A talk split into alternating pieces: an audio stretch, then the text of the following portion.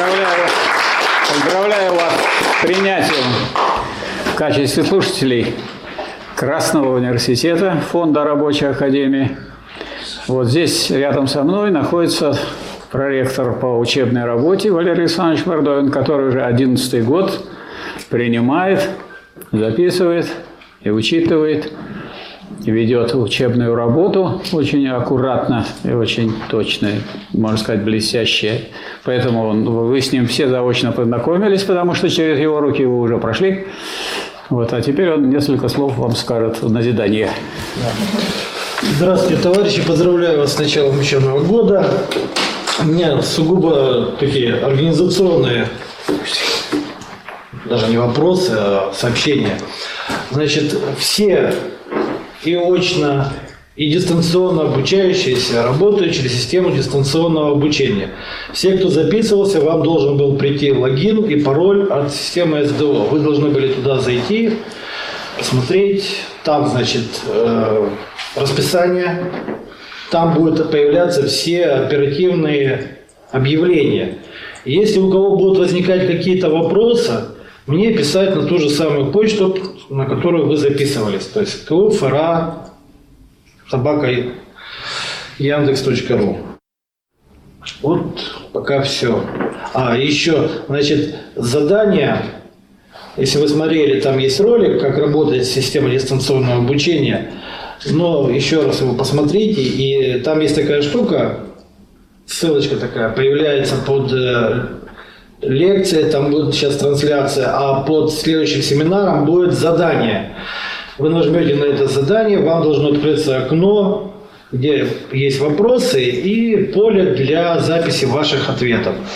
Туда ваши ответы вы должны записывать.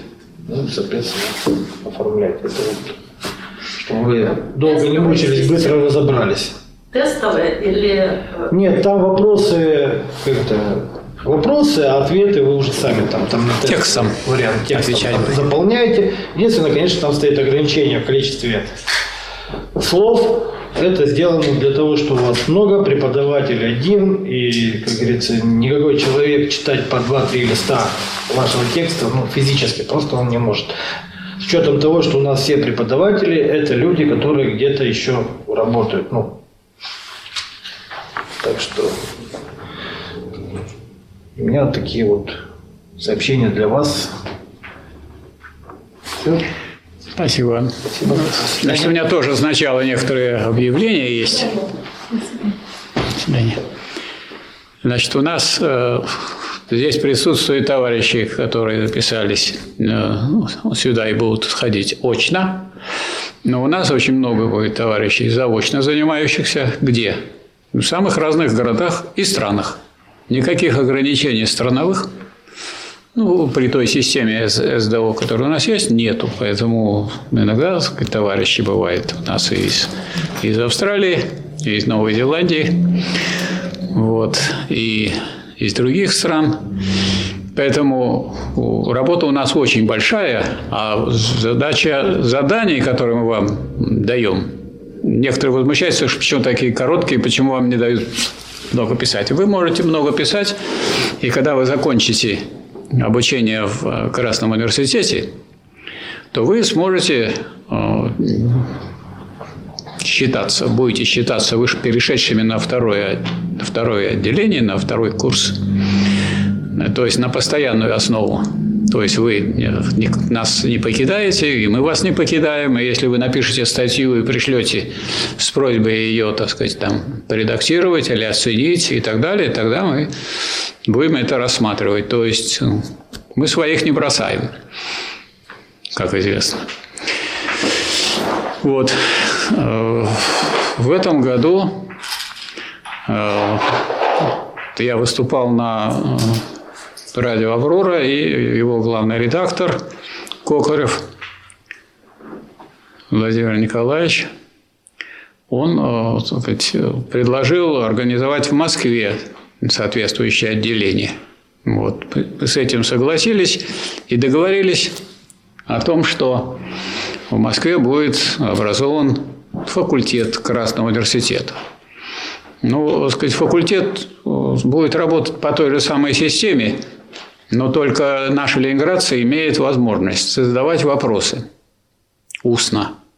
Ну, кроме того, что они могут задать через систему судового или через там, по компьютеру устно, а именно когда? Во-первых, тогда, когда идут семинарские занятия, во время семинарского занятия вы можете задавать вопросы тому человеку, который ведет, и по тем темам, которые обсуждаются. А вот для все дни, когда идут лекции, как и сегодня это будет, значит, у нас лекция читается от начала от 19 часов до 20, 10 минут перерыв, и после перерыва время для того, чтобы отвечать на вопросы. Причем не на вопросы только той лекции, которая была, а на всякие другие, потому что у нас очень бурные события, и очень много проблем, и много всяких вопросов. А я бы вам сказал, а вот в апреле вы получите ответ на этот вопрос. А вопрос у вас сегодня. Так вот, э, имейте в виду, что вы имеете возможность такую э, задавать вопросы. И сегодня мы это сделаем. Сегодня с 20 часов будут ответы на вопросы, такие, какие у вас возникли пока. Ну, постепенно, с ходом учебы, они могут ближе приближаться к тому, что мы изучаем. Вот. А наши товарищи из Москвы этой возможности, к сожалению, лишены, хотя кое-какие вопросы они могут задавать тогда, когда у нас семинары, когда все-таки есть возможность такие вопросы задать через э, компьютер, через э, систему интернет. Вот. Ну, мы договорились так, э, что э, я буду где-то раз в месяц для москвичей делать, давать консультацию, где бы они тоже могли получать эту, эти ответы. Если э, сказать, меня увидят москвичи, и, возможно, и Николай Владимирович Кокарев – вот, то я э, прошу его ко мне позвонить по той простой причине, что мне пришлось сменить телефон, и я утратил его номер, который он мне назвал. Ну вот, собственно, некоторые предварительные замечания, которые необходимо сделать для организации. Здесь у нас присутствует вот, э, Диана Романова. Она является не только записывающим человеком и монтирующим, но она является проректором Красного университета по общим вопросам так что по ней можно обращаться к ней по любым вопросам. И она же, так сказать, отвечает за то, чтобы наши материалы появлялись на Ленру. Красный университет имеет двух учредителей – Ленинградского интернет-телевидения и Фонда рабочей академии. Ленинградское интернет-телевидение возглавляется Прониным, Владимиром Владимировичем, а сказать, фонд рабочей академии я возглавляю как президент фонда с, тысячи, с его момента возникновения с 1994 года. Здесь присутствует и записывает товарищ Тюленев Сергей Викторович, который будет э, выставлять записи Красного университета на канале фонда рабочей академии. То есть и там, и там, и на Ленру, и на канале Фонда Рабочей Академии э, будут эти материалы. Соответственно, можно и, на этот ресурс, и на другой тоже направлять свои замечания, сообщения, оценки и так далее в комментариях. И я прошу этим тоже пользоваться. То есть э, мы, когда планировали работу и замышляли этот самый Красный университет, имели в виду, что этот Красный университет должен быть не такой обычный, когда вы полгода слушаете, потом сдаете экзамен и зачет, и тогда вас спрашивают, а вы никак так ничего и не узнаете. То есть он такой должен быть организацией, когда вы в любой момент, то есть каждую неделю вы задали вопрос, получили ответ, не ожидая, дойдем мы до этого и когда дойдем по нашей программе. Вот таким образом. Сегодня у нас первое занятие, первая лекция. Значит, как я уже говорил, занятия будут проходить так. Если лекционные занятия, то с 19 до 20 часов лекция, а с 20 э, часов 10 минут до 21 часа ответы на вопросы. Вот. А если это семинарские занятия по программе, то вы можете задавать, вам будут задавать вопросы на семинаре, они, вопросы семинаров всегда будут.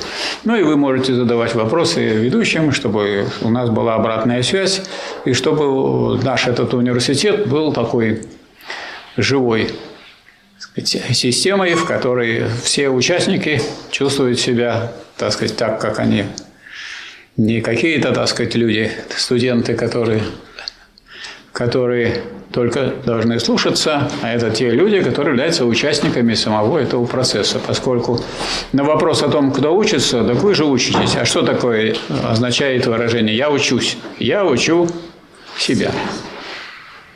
Поэтому мы, вот преподаватели, прекрасно понимаем, что вы учитесь, а мы вам что?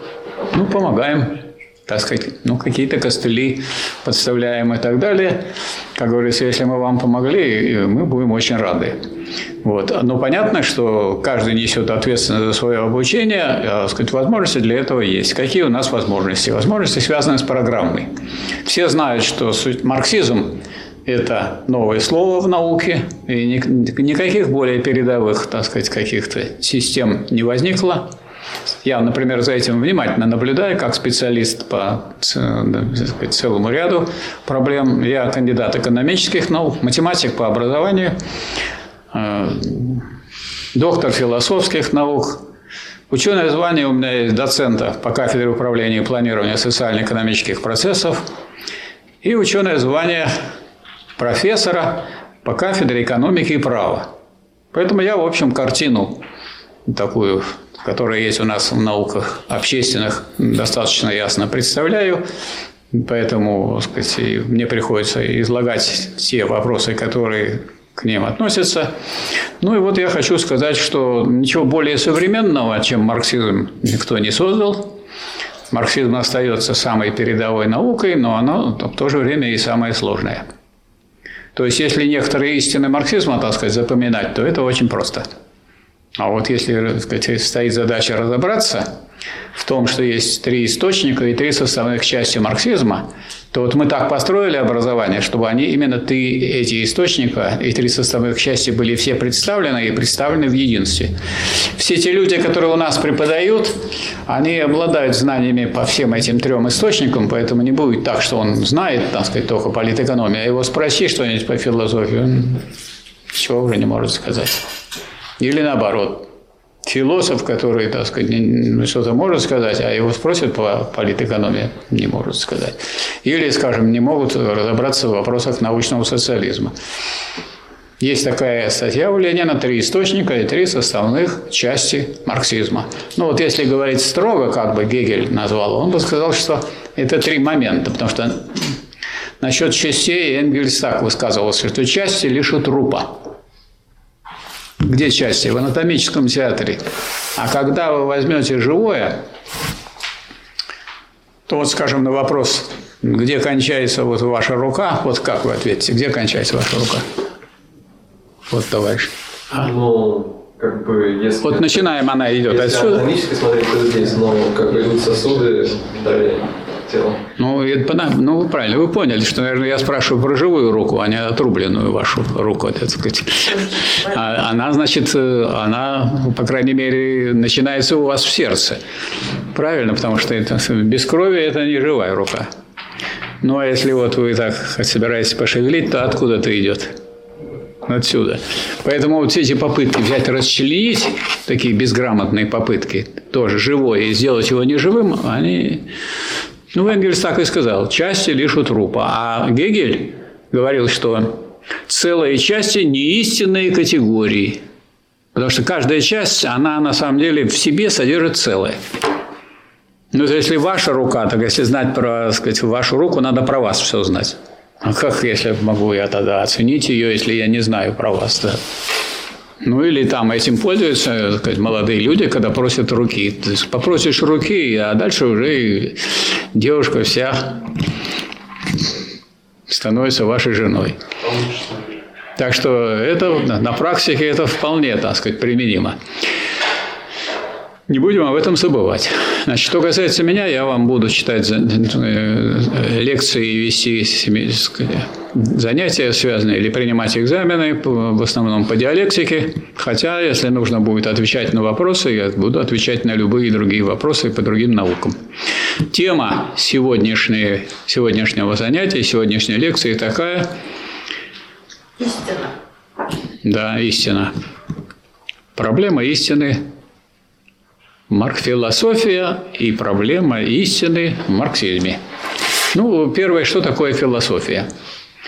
Есть товарищи, которые сразу лезут э, куда-нибудь в интернет и берут, э, ну, так, как это делали бы люди, которые изучали и русский язык. Фила – это любовь, София – это мудрость, любомудрие.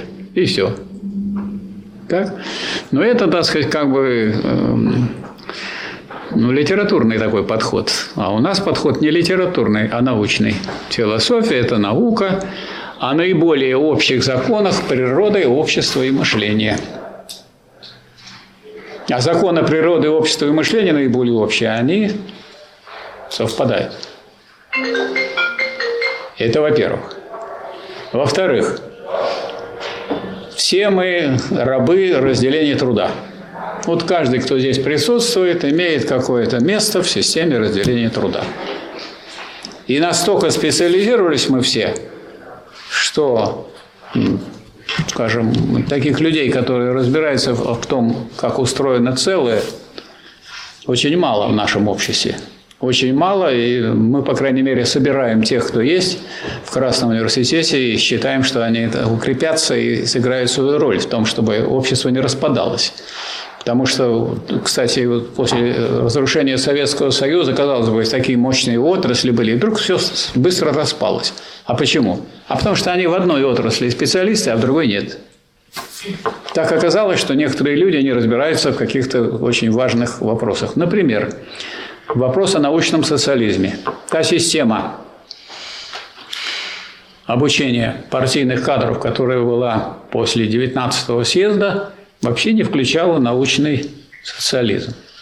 Хотя в работах Сталина вопросы ленинизма по существу это, так сказать, это все было рассмотрено, разобрано. Как только эти убрали работы, получилось, что политэкономия вроде есть, Философия тоже вроде есть, а научного социализма нет. А тут после Хрущева и уже при Брежневе гражданин Суслов собрал идеологов и объявил, что будет новая наука у нас после 22-го съезда, после того, как провозгласили, что нынешнее поколение будет жить при коммунизме, эту это обещание легко было исполнить, потому что, как мы с вами, наверное, уже тут я чувствую, народ грамотный, знает, что социализм – это низшая фаза коммунизма. Или коммунизм в низшей фазе. Поэтому это обещание очень легко было исполнить, исполнить, потому что уже жили при коммунизме. Начиная с чего? С какого года? С 1936 года мы жили при коммунизме. Ну, в каком? Ну, молодом. А какой мог он? С родимыми пятнами капитализма. А если будет полный коммунизм, что не будет противоречий? Вот борьба нового со старым будет идти при полном коммунизме? Или все будет только, вот, как писали, польются потоком блага? Будет. Будет, конечно, противоречие. Вот борьба нового со старым будет. Новое, когда рождается, вот это Гегель расписывает, и Сталин на этом останавливается тоже. Когда новое рождается, оно слабее старого. Но если оно новое, передовое, то оно в этой борьбе нового со старым сначала терпит поражение. Это понятно. Да? Ну, например, младенец против взрослого человека. Ну, о чем говорить? Совершенно понятно, кто победит. Но постепенно укрепляясь, развиваясь и поднимаясь, постепенно новое начинает теснить старое, передовое. Ну, а старое отсталое отступает. И вот, наконец, безраздельно новое господствует, и тогда появляется другое новое, которое, по отношению к которому вот это новое, которое получило полное господство, да, если можно, закройте, пожалуйста. является старым. И все повторяется сначала. Потому что борьба нового со старым бесконечна и вечна. Поэтому мы никогда не получим такой ситуации, когда нет никакой борьбы. Вот с этой точки зрения, с точки зрения противоречий, э, изучает, изучает природу общества и мышления марксизм, который имеет три источника, три, три, я бы сказал, момента, как говорил Гегель. Момент – это значит не просто часть, а то, что неотделимо от целого. Момент целого – это то же самое целое, только взято с этой стороны. Правильно? Философия, она неотделима от политэкономии и научного социализма. Научный социализм без политэкономии и без философии – это пустые призывы какие-то, пустые слова. Вот. И политэкономия без диалектики не была бы той политэкономией, которую создал Карл Маркс. Потому что метод капитала – это диалектический метод, но примененный к области экономических отношений. Поэтому, если вот э, ставить вопрос о том, э, значит, как соотносятся разные сказать, моменты марксизма, и это, эти моменты соотносятся как стороны одного целого. И моменты этого целого. Им надо изучать марксизм как целое. Вот что мы будем делать в Красном университете и что нас отличать будет от всех других, других учебных заведений. Я таких заведений больше не знаю. Ни так сказать, государственных, ни общественных. И вот изучает это, издает. Изучает это, издает. Изучает это, издает. И все это рассыпается на столбики. А со столбиками ничего не создашь и не построишь. Поэтому в известном смысле Э, сказать, люди, которые обучаются в Красном университете, становятся универсальными людьми. Если они не по всем вопросам могут найти ответы, то ведь философия занимается самым главным и самым важным. Она занимается чем? Всеобщим. То с тем, что есть во всем. Во всем. И вот если философия занимается всеобщим, то благодаря тому, что она занимается тем, что есть во всем, устанавливается связь между всеми видами наук. Хотя, надо сказать, что разделение труда дошло до такой степени, что люди, которые в своей отрасли стоят на передовых позициях,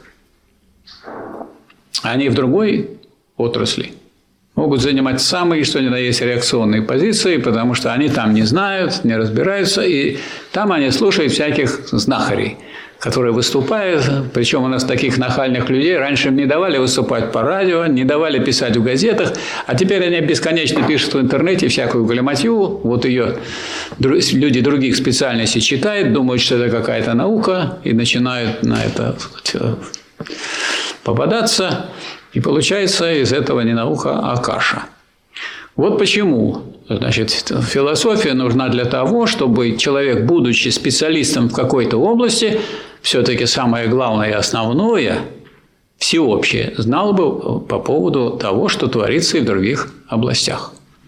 То есть философия изучает все общее, а не только особенное и единичное. Вот что очень важно.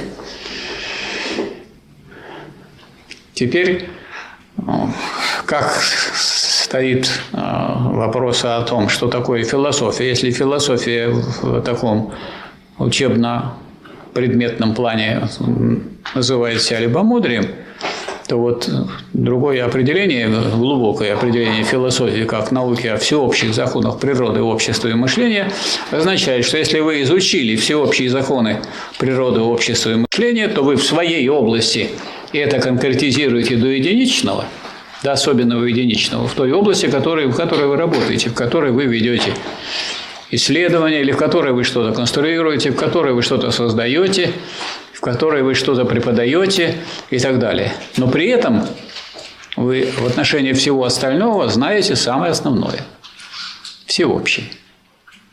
Вот это очень важно. И тогда, и тогда общество не разваливается на куски, когда вроде как люди эти хорошие и те хорошие, но они в своей области передовики, а во всех остальных областях самые, так сказать, можно сказать, нелепые вещи поддерживают и распространяют. Приведу пример. Я в свое время написал докторскую диссертацию по политэкономии И получил э, на совете еще в, в конце 70-х годов больше половины голосов членов совета. И, э, но не меньше двух третей. А для того, чтобы получить докторскую, надо получить две трети. Странная норма, потому что, значит, для того, чтобы так сказать, как бы требуется от э, докторанта, чтобы он дал что-то новое, передовое, незнамо, неслыханное никем. И за него сразу две трети голосуют. Странно, правда? Кто-то должен постареть, или совет, или докторант, и так далее. Ну, поскольку я как-то относился к этому делу очень спокойно, к тому, что вот, так сказать, вот то, что я подготовил, там перед этим у меня были, вышло, вышел ряд книг, я, так сказать, защищал диссертацию. Большинство ученых в Совете поддержало меня. Ну, и пока еще докторскую не получил. Ну, хорошо. Я написал новую докторскую. Картина такая же.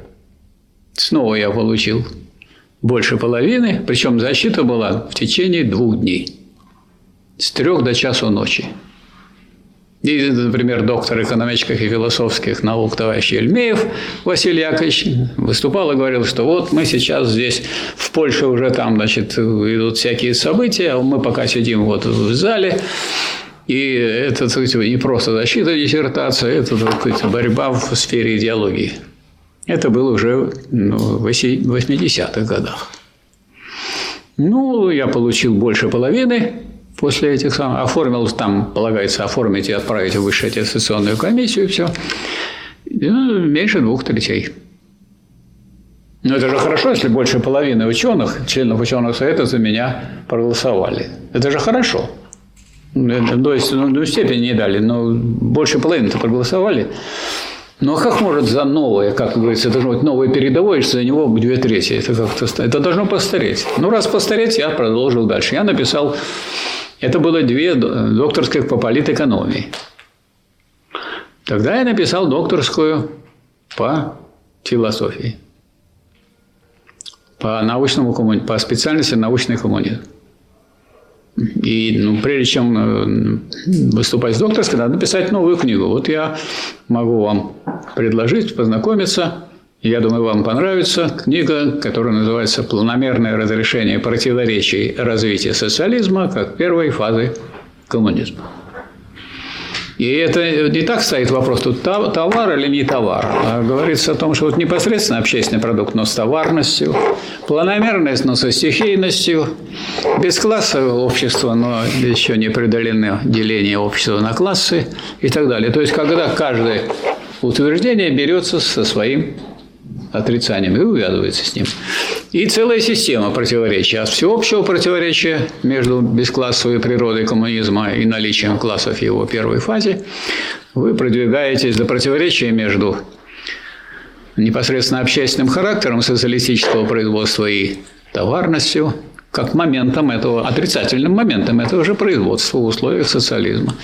Между бесклассовой природой коммунизма и еще непреодоленным делением общества на классы, что имеет место при социализме. Далее, между планомерным характером социалистического воспроизводства и элементами стихийности в его организации, которые связаны и с тем, что есть противоречие интересов, и с тем, что вы не можете все познать, так сказать, за короткое время, так сказать, с необходимой полнотой. Обязательно будет стихийность. Вы от стихийности не уйдете никуда, вы можете только сочетать одно и другое. Между социалистическим характером системы планового государственного централизованного управления, которая все должна разрулить и все это решить, и элементами карьеризма, бюрократизма и другими элементами мелкобуржуазности в сфере государственного управления, которую без всеобщего участия в управлении не разрешить. На этом я экскурс, так сказать, в этой книжки не буду проводить, потому что, скажем, на канале Фонда Рабочей Академии Московского отделения фонда висит книга того товарища, с которым э, профессора Смирнова, заслуженного деятеля науки Игоря Константиновича и моя, которая называется так «Диалектика капитализма и социализма» в электронной форме. Можете скачать и читать, а можете не скачивать, а просто читать. Диалектик. Там есть его книга. Ну, вот мы с ним вместе пять лет изучали науку логики. Сначала я его превосходил, хотя он был доктор наук, а я был, так сказать, еще кандидат.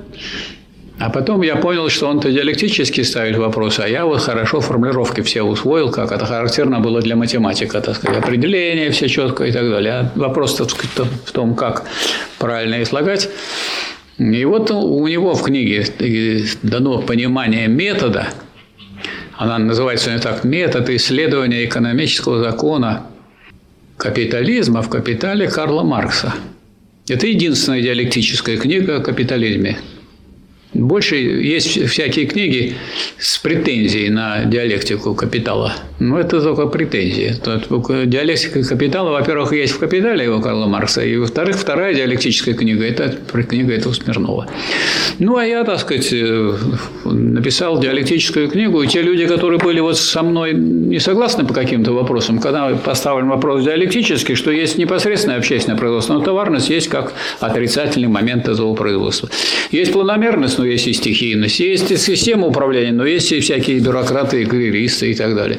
То есть, когда все берется с отрицанием, а не только с утверждением, ну, как бы количество противников сократилось, и я к этому времени уже имел уже достаточно много десятков опубликованных работ. И после этого, так сказать, я получил, защита была 4 часа, один вопрос, и я получил более двух третей голосов. Но это на этом дело не закончилось, как оно, поскольку всякое бывает дело. Меня вот уже по дороге спрашивали товарища, как защититься. Да по-всякому бывает. Значит, э, меня вызвали в ВАК, я сделал доклад. Там, значит, стенка на стенку товарищи в ВАКе боролись, уже за закрытыми дверьми, и приняли Соломоново решение отправить на меня на перезащиту в Институт философии Академии наук СССР. И самое интересное было в том, что я с точки зрения, так сказать, ну, философской подготовки не был ни студентом, ни аспирантом, ни преподавателем философского факультета, не был кандидатом философских наук. А сразу, так сказать, вот докторской по философии. И отправили меня на перезащиту в Москву. Но эту диссертацию, эту же диссертацию, не сказали, что другую. Ну, я приехал, там неделю меня тут товарищи снабдили всем необходимым. И я там неделю плавал в бассейне Москва. На месте, том месте, где потом построили храм Христа Спасителя. А вот прямо на горе институт философии, Волхонка 14, Академия наук СССР. Ну, после этого Значит, состоялась защита уже вот в этом институте философии. Одним из оппонентов был Ричард Иванович Косолапов, главный редактор журнала «Коммунист». Мы, так сказать, так обсуждали это дело. И принято было решение единогласное сектора научного коммунизма, Института философии. И еще меня поддержали, поддержали. В то время, когда уже всех утверждали, смотрю, меня не утверждают, ну еще поддержали. И через, глядишь, через полгода и утвердили. И стал я доктором философских наук, не будучи философом никаким до этого, так сказать, с формальной точки зрения. Ну, это говорит еще и о том, с точки зрения проверки, что если человек занимается серьезными делами, а вот я э, к этому времени я полностью прочитал собрание сочинений Ленина, если бы я его не читал подряд, мне бы, может, не хватило бы терпения и, и сил бы двигаться дальше. Ну, потому что как вот э, начнешь читать подряд, тебе стыдно. Вот человек сидел в тюрьме, целый год просидел, поделал о Союзе борьбы за освобождение рабочего класса. Это вот на, на воинова там учился писать молоком, чтобы потом зарядку делал в тюрьме. А потом три года находился в ссылке. За эти три года он написал «Развитие капитализма в России». Третий том полного собрания сочинений Ленина. И это новое в марксизме, потому что вот Маркс писал а, политэкономия на примере Англии, а Англия там своего э, продовольствия практически не имела, она получала все из Европы. Поэтому, а крестьян своих они разогнали и заменили овцами, чтобы иметь, это в «Капитале» это хорошо показано у Маркса, чтобы иметь э, сказать, соответствующее сырье шерстяное. Поэтому это там нетипичный случай для сказать, развития капитализма. А вот Ленин обрисовал типичный случай для европейской страны. Франция, Германия, Россия, любая европейская страна, она вот, Италия, она вот так развивалась, как написано в такой книге, которая называется «Развитие капитализма в России. Фундаментальный». Ну и когда вот я вот вижу здесь товарищи чуть меня моложе, и даже не совсем чуть-чуть, а значительно чуть-чуть, вот, кстати, когда ты берешь в руки Значит, Ленин, читаешь первую книгу, вторую книгу, третью, не видишь, что сколько он за это время написал и сделал, а сколько ты сделал за это время? Ну, какой-то критерий. Ну, какой критерий должен быть? На кого равняться? На лучших или на худших? На самых способных или на пустых? Ну, надо как-то выбрать. Даже если вот вы не согласны с Лениным, ну и хорошо, но вы почитайте умного человека. Но никто не скажет, что он не, не умный человек. Никто не скажет. Таких нету.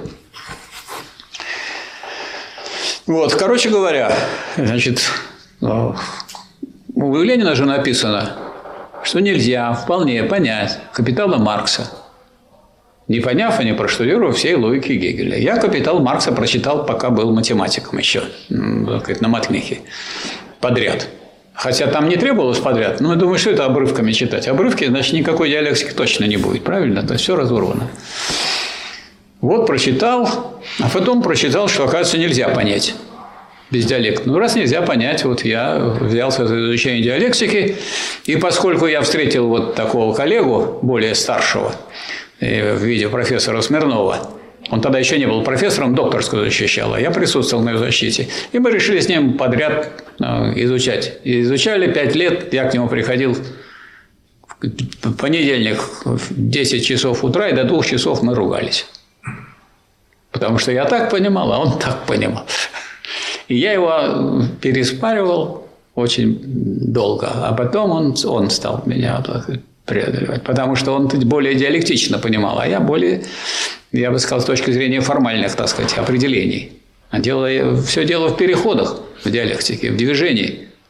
А вот этого движения не хватало. И вот, скажем, как он в книжке сформулировал метод, но это я тоже можно найти в науке логики Гегеля, но это искать надо, что метод есть осознание формы, внутреннего самодвижения, содержания изучаемого предмета. То есть метод это надо форму осознать внутреннего самодвижения. Не движение, которое мы там, я читаю книгу или я изучаю этот предмет. А какое отношение вы имеете к этому предмету? Вы изучаете экономику. Экономика от вас, что ли, движется? Она вами включается и выключается. Экономика существует сама по себе. Так вот, метод есть экономический закон движения. Вот, э, вот э, Маркс открыл, или лучше сказать, раскрыл экономический закон движения, потому что он раскрывается вот в этом движении, в переходе. То есть некоторые люди времени тратят много, и куски там выдергивают и знают много цитат из «Капитала Маркса». Но лучше прочитать пол, полтома целиком, чем на три тома и набрать цитат. Ну, потому что все связи порваны. Все. Это все равно, что, вот, как говорил Гегель, части лишь трупа. Мы не говорим, что не нужно, не нужно иметь в больницах вот соответствующие отделение, где режут трупы, потому что я, например, вот если я иду на операцию, я предпочел бы, что тот хирург, который будет меня резать, ну, порезал бы сначала трупов какое-то количество, а потом уже за меня брался. А то он будет потом разрежется, потом будет коллегу спрашивать, слушай, а где у него там должно быть вот это вот там то-то, где находится и так далее. То есть это совершенно необходимая часть, это, без этого не обойдешься, но не надо же превращать это учение. Вот э, это я говорю в плане того, что чем характерно наше изучение. Мы будем изучать целое и как целое. Вот, например, вот я могу на кого-то напасть и начать. У вас недостатки есть?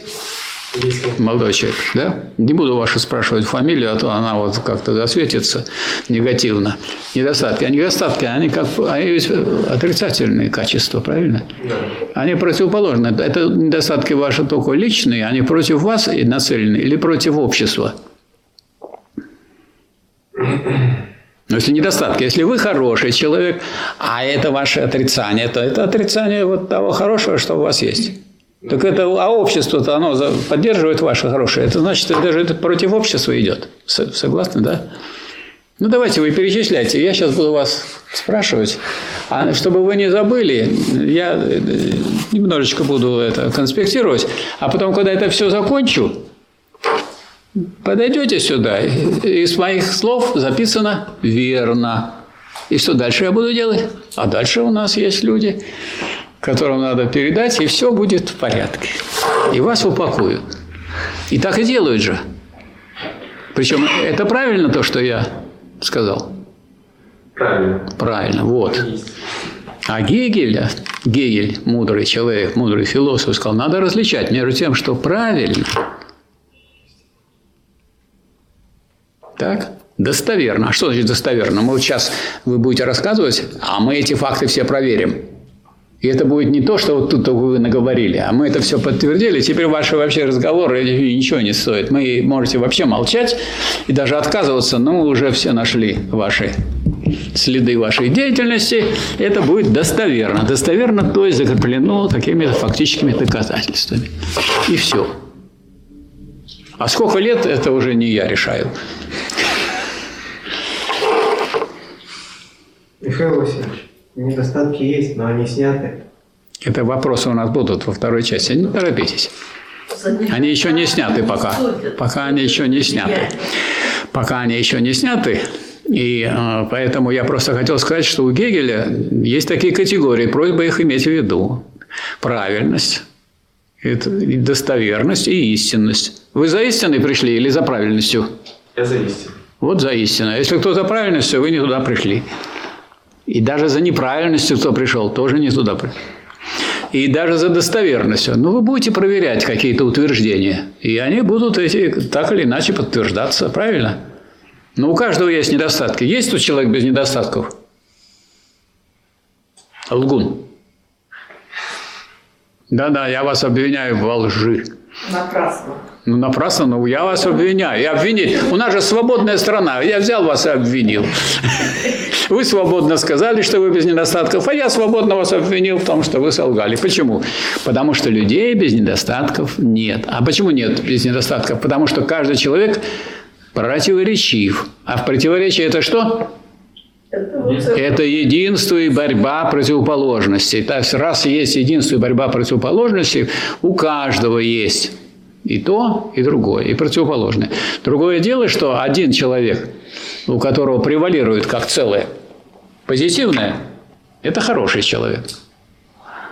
Но хороший человек тоже с недостатками. Нет таких людей хороших, которые были бы без недостатков. Если кто настаивает на том, что он хороший и без недостатков, это не живой человек, это мертвый. Или это выдумка. И наоборот, нет таких негодяев, у которых не было бы хороших каких-то качеств, которые помогают им втираться в доверие. Вот смотрю я на него, и так кажется, что вполне порядочный человек.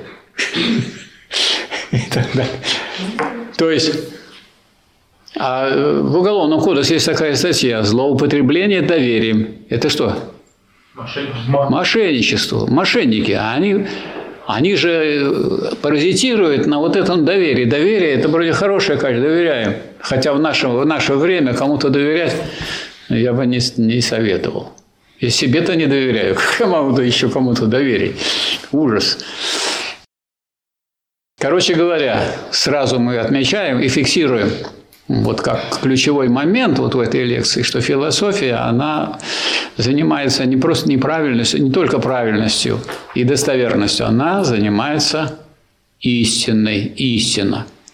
И вот наука логики Гегеля начинается как раз с этого вопроса, что в наше время, например, истина не в почете. Ну, у нас не сказать, что истина не в почете, а просто ей не занимаются. Или, как правило, не занимается. А вообще истина Истина выше. Истина противоречива. Истина противоречива, и если мы да, хотим дать истинную картину, мы должны взять то, что мы берем, и отражаем как живое. Правильно? А все живое противоречиво. Вот поэтому э, проблема истины в марксизме, она связана с, с тем, чтобы понимать все, что мы рассматриваем диалектически. Поэтому одним из самых таких важнейших учебников для нас является наука логики Гегеля. Что про нее можно сказать? Маркс, например, говорил, ну что, мое отношение к Гегелю очень просто. Гегель – мой учитель. Понятно? Что тут еще надо сказать? Вы скажете, он, у него недостатки были, он был идеалист. Но это недостатки. Все учителя с недостатками. Ну, такой учитель, а другого нет. Ведь Маркс и Энгельс были идеалистами, пока не появился второй учитель, Фейербах. «Сущность христианства» написал. И э, тем самым э, Маркс и Энгельс перевернулись. Они, правда, говорят, мы перевернули Гегеля, но, по-моему, наоборот. Фейербах перевернул Маркса и Энгельса. И вот они встали на ноги, а до этого ходили на голове. И вот после этого они стали последовательными. А. Материалистами. И Б. Диалектическими материалистами. И появился вот этот самый диалектический материализм, про который Маркс, например, писал, говоря о методе капитала. А метод, я еще раз повторяю, это осознание формы внутреннего самодвижения содержания, исследуемого предмета. Если вы движение производства понимаете, как шло, внутреннее самодвижение, не, не извне, не какие-то вмешательства в этот процесс, то это и есть вот метод движения. Вот говорил, мое отношение к Гегелю очень просто. Гегель мой учитель. Вы сможете с учителем-то не соглашаться в чем-то. Например, в том, что идеалистически надо рассматривать мир. Но ну, так обстоит дело с этим. Гегель мой учитель. Ну, Энгельс тоже самое говорил о Гегеле. И говорил, что единственный компендий диалектики имеется в науке логики Гегеля. Некоторые вот э, товарищи лезут в интернет и ищут там компендий. А компендий – это вроде как сборник всяких там высказываний и прочее. А Энгельс брал, так сказать, в словаре другое значение слова «компендий». Кратчайший путь – прямая дорога. Вот в связи с этим я обращаюсь к присутствующим. Вы, товарищи, хотите вот в Красном университете занимаясь идти прямой дорогой или, значит, где-то петлять по задворкам? Прямой дорогой. Прямой дорогой. Значит, единственный э, Единственная проблема, что прихождение прямой дорогой, изучение, когда требуется изучение науки логики это сложное дело. Ну, во-первых, а кто сказал, что наука – это дело простое? Наоборот, Маркс говорил, в науку нет широкой столбовой дороги. И только тот сумеет достичь ее сияющих вершин, кто, не страшась усталости, карабкается по ее каменистым тропам. Ну, я думаю, что человек, который будет изучать науку логики Гегеля, сначала он будет в состоянии такого пребывать в странном состоянии, когда ничего не понятно. Ничего не надо приучаться читать. Не Мне вот повезло, поскольку я был математиком, поэтому у нас все было непонятно сначала. Иногда слушаешь, слушаешь полсеместра, слушаешь, ничего не понятно, только когда потом закончится семестр, начнешь лекции читать, там, разбирать все эти теоремы, и тогда только понятно. Так что ничего такого этом нету. Или там мы доказывали теорему, месяц там с товарищем, доказываем, доказываем, доказываем, доказываем, и ничего не получается. Раз, через месяц доказали. А некоторые у нас был такой Владимиров, который и кандидатом не было. Но очень крупный математик. Он взял такую проблему, что когда он решил эту задачу, ну, там одни товарищи говорили, так надо дать сразу докторскую ему. Ну, вот нашлись такие более мелкие ученые, сказали, не надо там нарушать общий порядок, пусть кандидатскую получит. А человек всю жизнь положил на то, чтобы решить вот эту проблему. Так что вопрос э, в том, что это сложно. Ну, сложно, а все сложно. Что такое сложное? Сложное из простых. А что не просто? Человек сложный. Сейчас вот э, в биологию, если залезешь, так сказать, в проблему человека, там, там все сложно. И до сих пор а, такой системы знаний еще из этого не получилось, потому что пока непонятно, как все это увязать. Поэтому у нас есть пример диалектика капитала Маркса. Маркс взял, из чего он выводит все? Из товара. Возьмешь товар, получишь капитал. Поэтому, когда у нас значит, такие деятели, как э, Горбачев, Хрущев и прочие, повернули на товар, на рынок, мы получили капитал. Тут ничего удивительного нет. А, как, а что могло быть? Ничего другого. У нас вот в политэкономии советской была очень большая группа экономистов, очень серьезная, в том числе э, люди, которые занимали посты заместителя директора Института философии или главного редактора коммуниста Косолапов Ричард Иванович, Московская школа политэкономии, которую возглавлял Цаголов Николай Александрович, которые говорили, что это у нас не не, не рыночный социализм, у нас не рынок, у нас не товарное производство, у нас непосредственно общественное. И можно сказать, что мы их, э, вот сторонники непосредственно общественного производства, даже разгромили. Во всяком случае, сколько Горбачев не пытался собрать ученых, чтобы они сказали, что надо идти на рынок, ничего не получилось. Как только соберутся наши товарищи выступят, представители другой школы, там Ельмеев, Сергеев, Еремин, вот, и другие. И после этого резолюция такая, что это нет, это вредный путь, и он ни к чему хорошему не приведет. Ну, тогда Горбачев, который, как говорится, разваливал партию, собрал 28-й съезд, треть выступила с специальным заявлением о том, что нас толкают на путь, который приведет к падению социализма. Что вот это вот движение на рынок – это гибель социализма. Но большинство съезда проголосовало, две трети. Ну вот и в итоге, потом говорят, распался социализм. Социализм, Советский Союз не распался, его разваливали. Он не развалился, его уничтожали. Кстати, в каком году перестал существовать Советский Союз. 61 Неправильно. 59 А? 59 Нет. Ну, когда был? Вы когда, когда вы отмечаете День свободной России? 12 июня. Какого года? 93 Чего? Какого? 93 Какого 93-го? Ну, вы даете. июня с- с 90-го года. Вот, учитесь, учите науку. 90-го года Верховный Совет России принял декларацию о независимости России. От кого? Ну, от кого? От Узбекистана, Пакис- от э, Кыргызстана, Казахстана, от э, Украины, от Белоруссии. Потом его сначала День свободной России называли. От кого свободный-то? От других республик. Через месяц Белоруссия приняла аналогичное решение. Тоже там собрался Верховный Совет проголосовать. Но если партия разложилась, так что дальше пошло разложение уже государственной власти. В партии ревизионизм с какого года? С какого года у нас отказ от диктатуры рабочего класса, который является главным в марксизме? 60, 60 А? наверное. Да при чем тут Косыгинская реформа? Это раньше все было. 61 год. 22 съезд.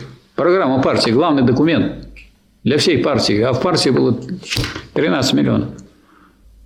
Написано. Все. Диктатура пролетариата. А это главное в марксизме. Если главное в марксизме изъять, ну, так вы берете самый, так сказать, основополагающий момент во всей системе и выбрасываете его. Так и- если нет диктатуры пролетариата, то должна быть диктатура буржуазии.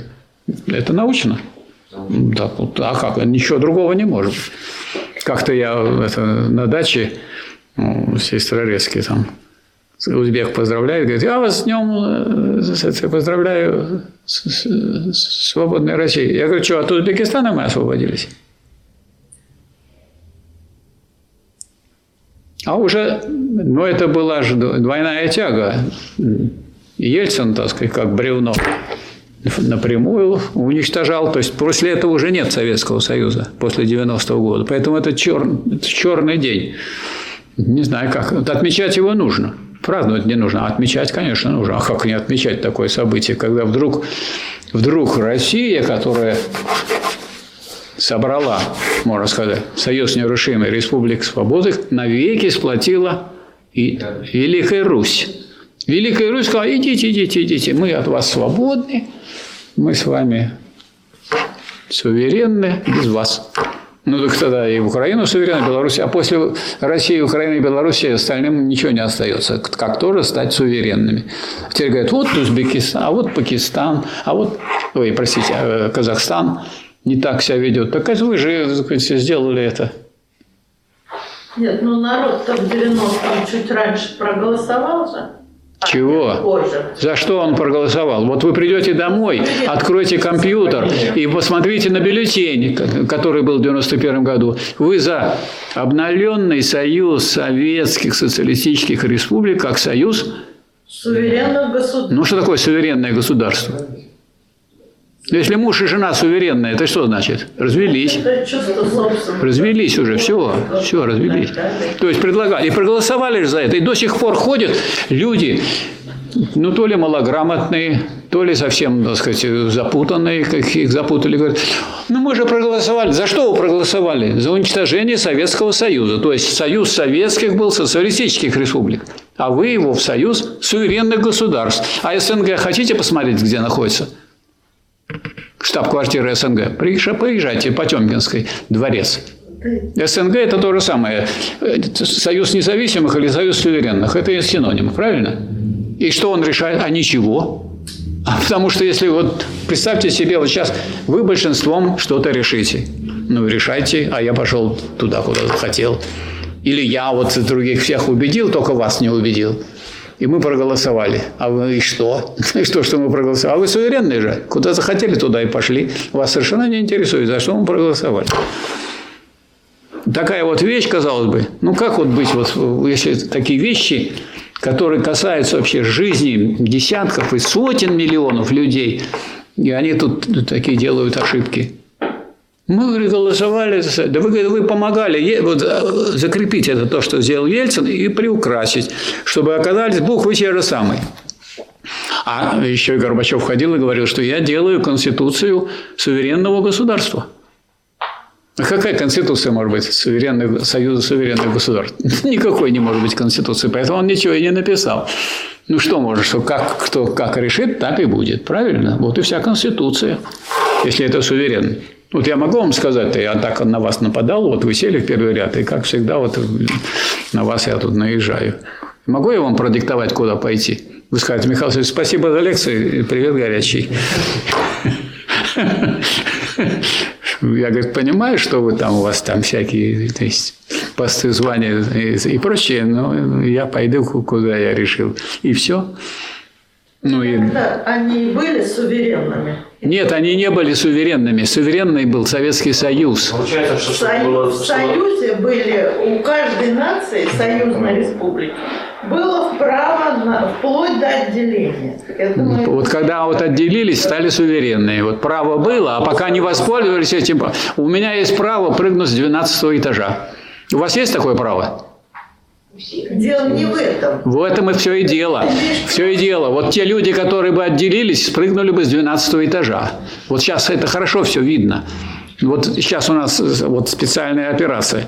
Потому что если, если можно было, думать, что будет вот так вот разделиться и будет тихо, спокойно, ну почему спокойно? Вот в Казахстане были события туда, как говорится, без российских войск ничего не спасли, там уже, так сказать, американцы делали плацдарм. На Украине то же самое. Воюет, так сказать, НАТО руками украинцев с оружием натовским.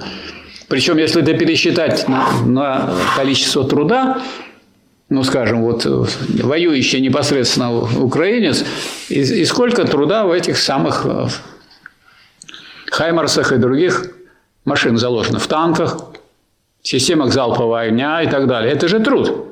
Чей труд? А это, ну, как было в фашистское время. А что, сюда не, не, не, при, не приезжали танки, э, башни для которых делали в Чехословакии? Чехословацкие рабочие. А что, не работали и в других странах, которые были под пятой Гитлера, все на то, чтобы убивать русских? Кто больше всего пострадал? Говорит, а чего так вот так волнуется Россия? Волнуется Россия, потому что у нас больше всего было жертв. И мы уже знаем, чем это кончается, потому что вот прошло 8 лет после переворота, кровавого переворота на Украине. И все попытки как-нибудь ее разрешить мирным путем, они только не заканчивались, а все готовилось к тому, чтобы принять меры такого рода, чтобы, так сказать, через пять минут ракета была уже в Москве. Это же не игрушки. Поэтому, если кто думал, что вот разрушится Советский Союз, а мы разойдемся, станем суверенными, нам стало легче, не стало нам легче. Стало легче нашим противникам.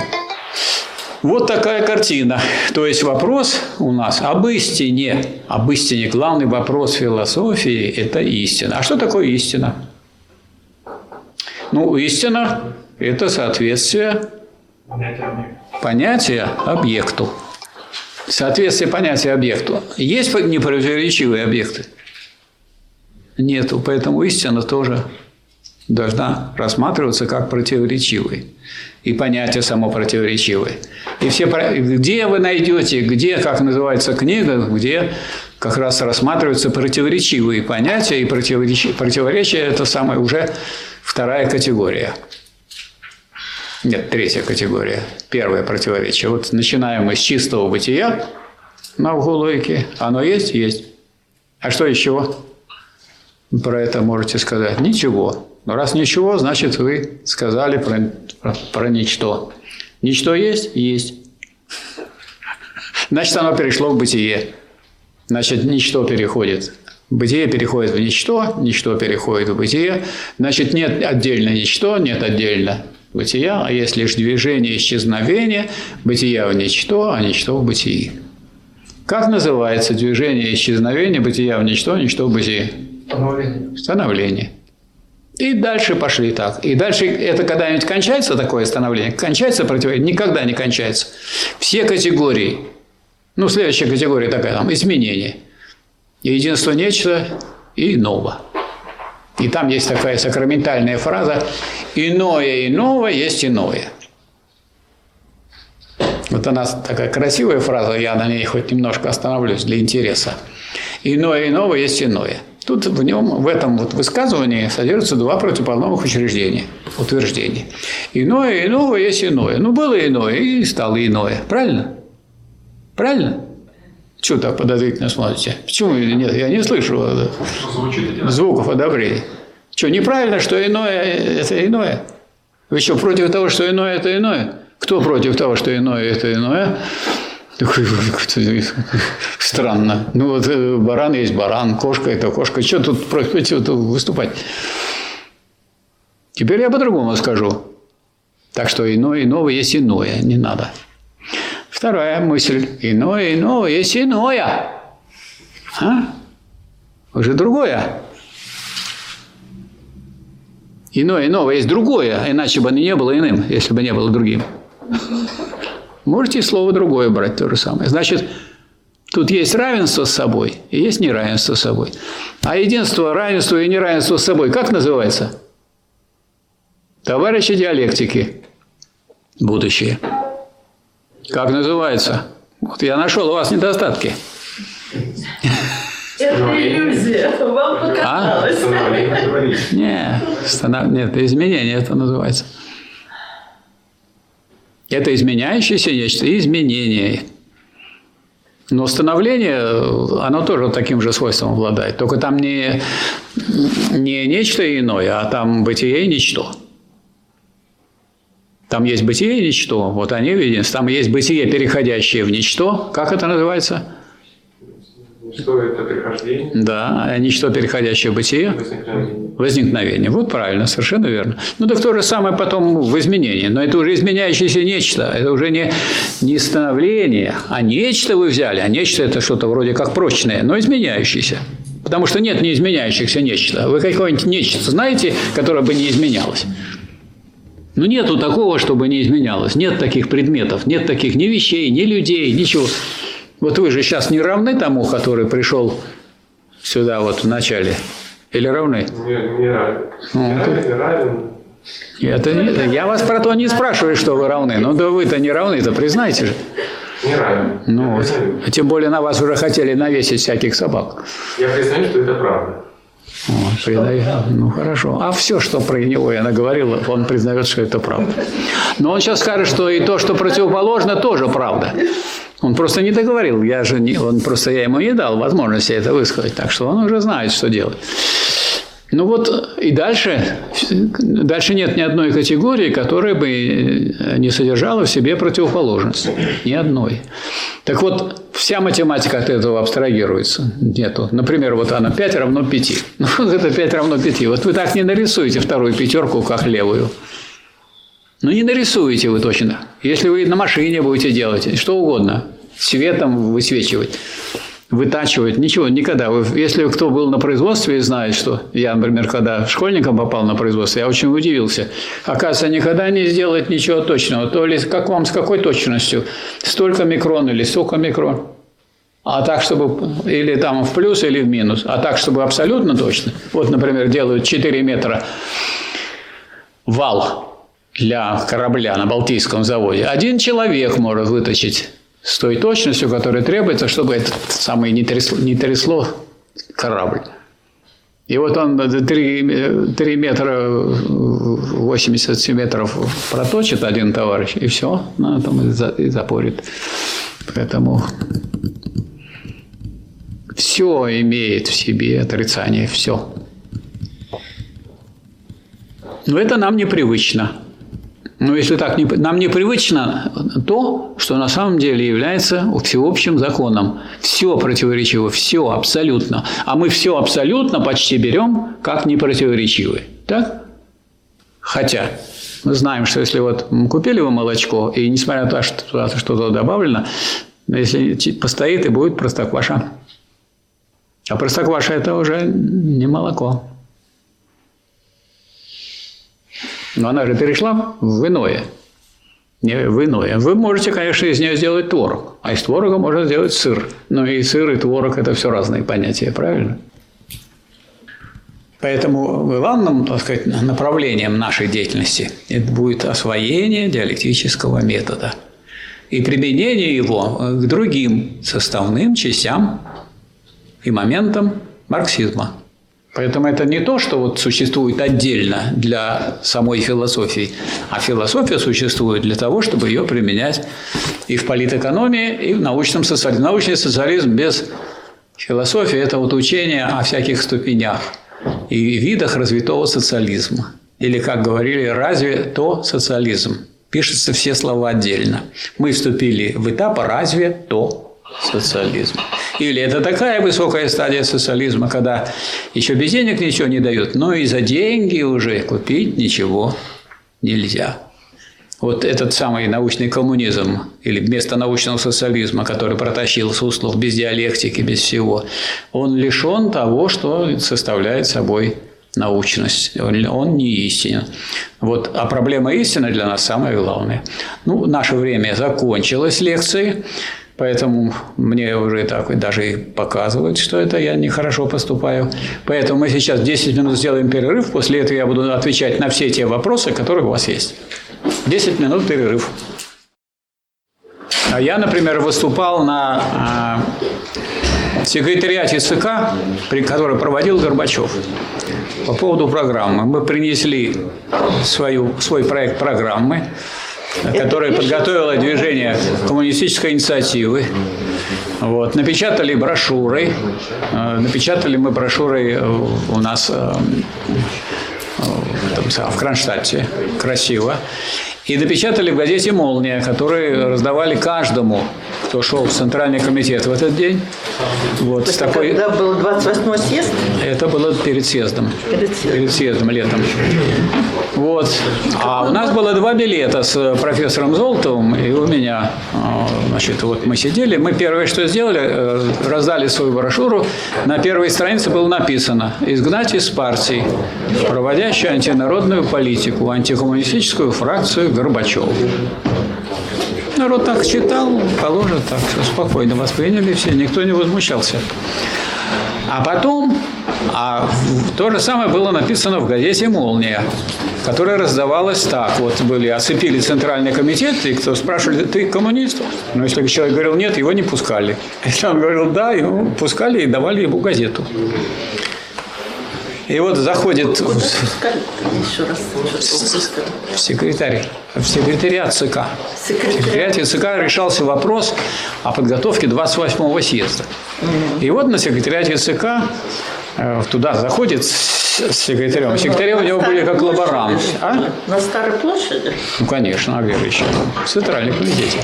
И вот заходит Горбачев, красный весь вот как рак, и говорит, что делается, газеты, плакаты и прочее. И вот показывает, и зачитывает. Изгнать, я так решил, что он не глубокий человек. Зачем такое зачитывать про себя? Изгнать из партии, проводящей антинародную политику, антикоммунистическую фракцию Горбачева. Все так сидят, они уже прочитали, мы же всем раздали. Там человек 60 помещается. Такие три, так сказать, э, э, три э, партии кресел, кресла такие кожаные. Мы сидели с товарищем Золотом на четвертом примерно ряду. Ну, давайте мы обсудим, говорит Горбачев. Как э, назовем э, мы э, орган, который будет руководить партией? Ну, я говорю, если сидеть, ничего не делать, то лучше надо назвать президиум. Но если работать, надо политбюро назвать. Я посмотрел. Ладно, оставляем политбюро. А как вот на- назовем главу партии? Как назовем? А, Кстати, А- Агрызский этого подобрал нынешний э, лидер КПРФ. Вот. А как мы назовем э, руководителя? Я говорю, ну если он будет ничего не делать, а сидеть просто, то председатель. Впереди сидеть. Ну, а если работать, то генеральный секретарь.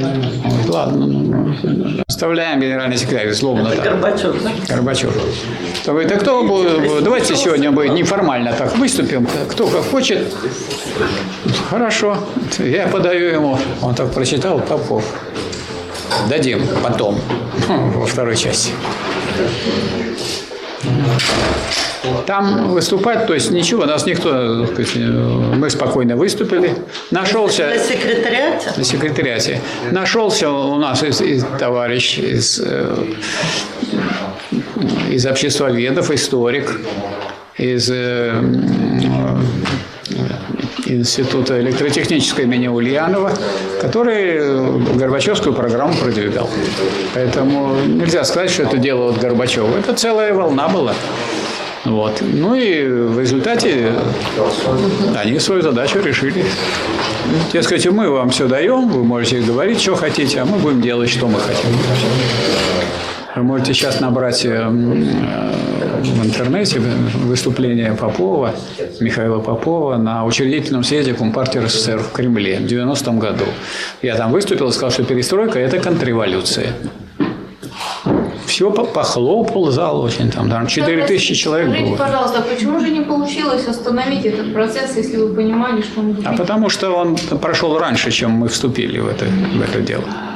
Раньше. То есть мы оказались, мы оказались в партии в меньшинстве. Принимали уже э, значит, где-то говорят, 59% в партию рабочих. Но это то, что- то, что в свое время предлагал еще Зиновьев, с чем Сталин спорил. Что давайте, говорит, вот сейчас наберем рабочих много. То есть тех рабочих, которые были действительно так сказать, носители позиции рабочего класса, уже они были в партии. А давайте мы так сказать, наберем а, и плюс так сказать, интеллигентов. То есть сначала решаем, сколько интеллигентов мы наберем, а потом добавляем рабочих. И партия была 13,2 миллиона человек. Это немыслимо. Чистки партии не проводились. Вот, э, э, рабочих в партии было меньшинство во всех партийных органах. Я вот в своей книге привел табличку. В бюро и комитетах 40%. То есть все, так сказать, все, что вот Ленин предлагал для борьбы с э, заражением партии, все было уже сделано. Поэтому, которые были лучшие, и даже они ну, ЦК. В Вот мы были на секретариате ЦК. Система. Система, сама система дала сбой. Какой, если, если в 61 году, в 61 году, ну вот, я не знаю, какого года, я, например, у меня был возраст еще невелик, я 45 года рождения, я в 61 году еще был студентом. И в этом ни, во, ни в чем не разбирался. Уже в 1961 году выбросили диктатуру пролетариата. Вот это то, о чем мы говорим, было уже тогда, когда это уже проехали. Давно уже закрепилось все. Уже другая была партия. А? Сознательно было сделано или просто наоборот тут уже... Не сознательно, а, ум... не сознательно, а умышленно. У вас взят позитивный такой э, ярлык. Сознательно. Борьба не Это умышленно, умышленно никогда. сделано, а не сознательно. Это был кто-то извне или это вот внутри партии? Ну, конечно. Говорят, что там участвовал в этом Кусинин, Суслов в этом участвовал. Ну, твердо так сказать, кто это делал. Вообще с докладом-то выступал генеральный секретарь, то есть первый секретарь Хрущев. Ну, Карл Кауский был э, интерна- интернационала. Ему не помешало стать потом впоследствии ренегатом марксизма. Да, Поэтому- да, да, да. Так что это не, не необычно вообще для партии. А и Каунский, и, и другие. Есть принципиальные вопросы, которые не были решены. Поэтому это все и развалилось. Наоборот, если были принципиальные вопросы, которые решены, и от этих принципиальных положений в раз отказались. Но Сталин же говорил без теории нам смерть. Теорию экономическую. Не знаю, да? такого я у Сталина, я прочитал Сталина всего, не- не- где он это говорил, не знаю. Это так люди рассказывают байки. Во-первых, с чего бы это нам вдруг взялась смерть? Во-вторых, теория у нас есть. Так, сначала будут вопросы, которые задали товарищи по интернету. Они у нас обездолены, их здесь не присутствуют. Давайте им дадим сначала слово, а потом приступим к тем вопросам, которые будут задавать здесь присутствующие товарищи. На чем вы основываетесь, когда утверждаете, что марксизм – самая передовая из наук? На знаниях. Следующий вопрос. В каком томе и работе полного собрания сочинений Ленина Ленин писал, что невозможно вполне понять и так далее? Том 29. Конспект наук и логики Гегеля. Михаил Васильевич, добрый вечер. Здравствуйте. Приведите, пожалуйста, пример истины. Пример истины дважды 24. Есть ли примеры, сейчас, есть ли примеры соответствия объекта понятию, но при этом несоответствия понятия объекта? Если пример, это вот если у вас есть соответствие объекта понятию, если вы что-то делали. Вот построили, арх- архитекторы сначала сделали пр- проект соответствующий, а потом построили Исаакиевский собор. Вот это соответствие объекта понятию. Или Таврический дворец, то же самое. А вот несоответствие понятия объекту – это сплошь и рядом. Люди так сказать, не знают, что такое социализм, не знают, что такое капитализм, поэтому у нас несоответствие объекту, э, понятия объекту – это э, просто так сказать, вся та безграмотность или неграмотность в области вот этих самых наук, она очень широко распространена. Тут не пример, а тут просто море всех таких несоответствий. Можно ли рассматривать диалектику как раздел философии именно о мышлении? Это не раздел философии. Это, сказать, это главный метод философии. Вы из метода хотите сделать раздел. А раздел – это значит разделить. А главное, против чего воспит... гегелевская диалектика выступает? Против разделения. То есть, эта э, диалектика, она пронизывает все. Есть диалектика капитала Маркса, она присутствует в политэкономии. Есть диалектика классовой борьбы, она присутствует в научном социализме. А есть диалектика, как бы, в чистом виде, которая излагается в науке логики Гегеля, и она присутствует как, э, сказать, диалект, как э, специальный предмет изучения. Но это не значит, что она отсутствует в других моментах марксизма. Поэтому не надо ее выделять и, так сказать, обособлять и, и изображать ее так, что она сама по себе, а, скажем, научный социализм сам по себе. И там можно придумывать ступени социализма и выдумывать дурацкий какой-то развитой социализм. Если человек не мой, то он может быть противоречивым? Если человек что? Не мой. Конечно. Ну, Как он не может быть? Все противоречиво. Это, все, бы- что бы вы ни взяли, но все равно все противоречиво. Поэтому то- эти вот атрибуты, которые вы добавляете, они здесь совершенно не нужны. Маркс, Маркс писал о французской буржуазной революции, что в ее движении были две тенденции – равенство либо истинное равенство. Прокомментируйте, в чем принципиальное суждение? Ну, истинное равенство Маркс всегда понимал как э, равенство в смысле уничтожения классов. А равенство формальное каждый может есть на золотом блюде, если оно у него есть. Еще Чернышевский про это писал. Все равны. В Латвии уже три года работает марксистский кружок «Латвийский рабочий фронт». Имеет ли рабочая партия России отношение к его становлению? Нет, не имеет. Но мы в свое время э, проводили конференции э, в разливе в музее Ленина.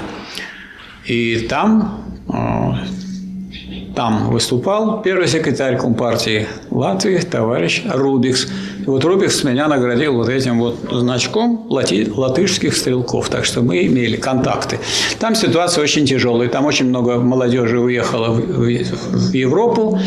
Вот. И там партия коммунистическая запрещена, поэтому там они называются социалистическая партия. Хотя, так сказать, стремятся быть партией коммунистической. Но, так сказать, работать там, заводы и фабрики позакрывались, и поэтому там городского фабрично-заводского рабочего класса практически не стало. И поэтому вот Латвия, взятая сама по себе, ей трудно восстановить социализм. Нет, нет такой опоры. Поэтому там, э, так сказать, негативные тенденции превалируют. Можно ли получить оригинал макет книги Дигеля «Наука логики» для попытки издания ее на Украине? Ну, э, что значит оригинал макет? Э, Наука логики есть э, книга. А кто будет издавать на Украине? Если у вас будет человек, который сюда приедет для, так сказать, с целью издания науки логики, то мы, мы можем такую книгу ему вручить. Не оригинал макета, а книгу в трех томах. Можно ли жить без истины? Без чего? Без истины. Ну, конечно, можно. Пока не умрешь, будешь жить. Михаил Васильевич, можно ли рассматривать понятие капитал Маркса, который он подразумевал в своем труде иначе, чем определяют капитал сейчас, опираясь в первую очередь на денежное богатство? Вопрос мне непонятен. Можно ли рассматривать? Все можно рассматривать. Поэтому вопрос какой-то пустоватый. Можно рассматривать. Я могу рассматривать и это, и вот это, и вот это. Простите, Поэтому это, так сказать, не глубокий такой вопрос. Да эти определения имеется в виду с, э, марксистское, то есть... То Ну, у Маркса есть определение, а здесь берут люди, называют капиталом все, что угодно. Ну, даже и и в марксистском определении есть капитал денежный, например. Есть промышленный капитал, есть сельскохозяйственный капитал. Так? Есть э, мелкие капиталисты, у которых есть 2-3 работника. Есть крупные капиталисты, где там тысячи работников. Есть международный капитал, империалистический капитал. Это все разные понятия, поэтому я думаю, что этот такой вопрос, он довольно пустой. Можно, есть ли такое? Есть и такое, и такое, и такое. Являются ли знания истиной? Если это истинные знания, то они являются. А если не истинные, то не являются. Если я что-то знаю с одной стороны, а с другой сторону не знаю, то истины это не будет. Знание будет, а истины нет. Сталин писал о неизбежности войн между капстранами и о возможности мирного сосуществования капстраны и соцстраны. Разве капстрана не будет рассматривать соцстрану как нежелательного конкурента? Ну, Сталин же говорил о возможности, и этой возможностью воспользовался Советский Союз и создал колоссальную экономику, провел коллективизацию сельского хозяйства, индустриализацию, подготовился к войне, потому что наряду с этой возможностью, потому что, так сказать, есть другая возможность, прямо противоположная. Если диалектики, и Сталин был диалектиком, он говорил о возможности мирного сосуществования, но это не исключало возможности войны. Правильно? И сейчас то же самое. Точно так же, как наличие войны не исключает возможности мира. Или в случае победы, или в случае проигрыша. Михаил Васильевич, добрый вечер. Здравствуйте. Какая у нас сейчас общественно-экономическая формация? Капитализм с отпечатками социализма или подавленный социализм с раковой опухолью капитализма? Я таких понятий, как поганый социализм, не знаю. Поганый капитализм? Подавлен. Подавленный, скорее. Подавленный социализм. Подавленный социализм. Ну, это не формация же. Ну, таких формат, такой формации нету. Зачем ее выдумывать? Есть капиталистическая формация. Мы перешли, у нас контрреволюция, был переходный период с 61 по 91 год. И мы вернулись к, к капитализму. А то, что в истории, эти экономической истории, в политической истории у нас был социализм, был, а вот сейчас у нас капитализм. Это называется реставрация капитализма. Такое всего. Чего тут непонятного? Тут понятно все. Видите ли вы общество с безденежной основой меры ценностей? У нас было общество с безденежной основой, потому что деньги – это товар. У нас не, у нас не товары были, у нас были непосредственно общественные продукты. Поэтому я вот сейчас его не вижу или вижу его в Китае, но пока еще там переходный период, они еще не достигли того, чтобы можно было сказать, что капитализм победил, социализм победил. Утратили ли современные деньги товарное содержание? Можно ли рассматривать современные напечатанные деньги как товар, ведь они не содержат труда? Товар, который не содержит труда, не товар. По определению, товар – это продукт, производимый для обмена. Это же ясно из определения, поэтому если это не продукт, а вы как что-то нашли, допустим, нашли такое место на Земле, к чему не касалась вообще никакая человеческая рука. Значит, это не товар. А то, что его превращают или используют как товар, то есть назначают цену, спекулируют там, или незаконно срезают и продают и так далее, это уже другое. Это превращение не товара в товар. Сейчас мы это закончим. Изучать марксизм без освоения диалектики Гегеля – пустое дело?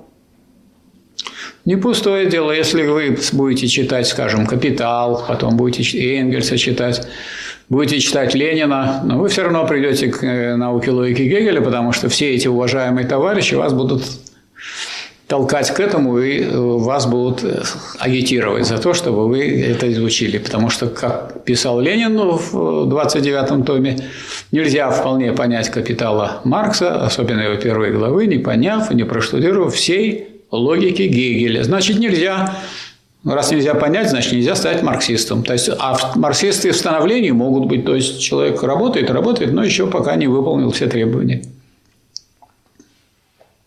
Если современные деньги не являются товаром, можно ли их рассматривать как величину метафизическую, не связанную с материальным миром? Да у вас какая-то путаница в голове. Что за современные деньги, которые не являются товаром? Если вы имеете в виду бумажки, то бумажки – это не деньги, это представители товаров. Они были и при капитализме представителями товаров.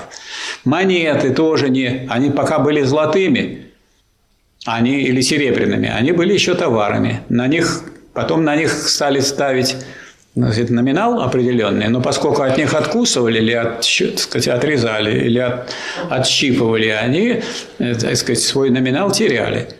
Тогда решили, что надо сделать так, чтобы выпускать боем монеты, то есть чтобы золото, серебро и прочие металлы драгоценные, то есть товары, находились бы где-нибудь в хранилище в банке, а ездили бы их представители. Вот представители, так сказать, бумажки.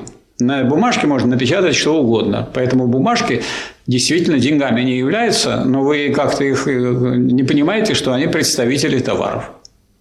Это просто говорит о том, что вы, видимо, капитал не читали. А если читали, то как-то поверхностно. И вполне. Люди с Украины дополняют. Можно ли связаться с тем человеком, который делал последнее издание науки логики? Последнее издание, насколько я знаю, было, во-первых, э, сделано в Казахстане. Они перепечатали наше издание. И было последнее издание, я видел в книжном магазине в Москве. Что значит можно связаться? Можно, связывайтесь. Кто может запретить связываться с человеком? Не понимаю. Почему Сталин окружил себя очень слабыми соратниками и просмотрел Хрущева? Ну, наверное, вы знаете, что некоторые товарищи, э, такие как Свердлов, например, они вот в такой бешеной работе, которая была, умерли, надорвались. И Сталин значительно надорвался. Поэтому э, думать, что могло бы тут произойти, это гадание на кофейной гуще. Надо думать о другом, что должна, должна быть поставлена такая работа в партии, на которую мы сейчас и делаем нажим. Такого не было, то, о чем мы сейчас говорим. Если такого не будет, если люди не будут знать марксизм и думать, что они будут проживут при социализме, ну, это не бывает. Чудес не бывает. После, после 19-го съезда, на котором Хрущев выступал с докладом об уставе партии, видимо, Сталин уже отошел как специалист. С книги Сталина, которые содержали в себе и три источника, и три составных части марксизма в единстве, книги Сталина выбросили, как вот здесь нам уже и рассказывали по существу. А что касается сказать, официального изучения, там изучали политэкономию, философию оторванную, так сказать, по Гегелю не изучали. А вместо научного социализма появился ревизионистский научный коммунизм, который провозгласил развитой социализм. Дескать, вот скоро мы будем жить при коммунизме. А мы при коммунизме когда жили? Начали жить? В 1936 году. В 1936 году был построен социализм, а социализм – это какая? Низшая фаза коммунизма. Поэтому, когда люди сидят на съезде и слушают такую чепуху и не возражают, это говорит о сказать, очень тяжелой потере вообще в головах, в идеях. Если люди не понимают, что обещать, что вы будете жить при коммунизме через сколько-то лет, там 10 или 20, когда вы жили при коммунизме, начиная с 1936 года. И сейчас, кстати, все прекрасно понимают, что да, мы жили при коммунизме.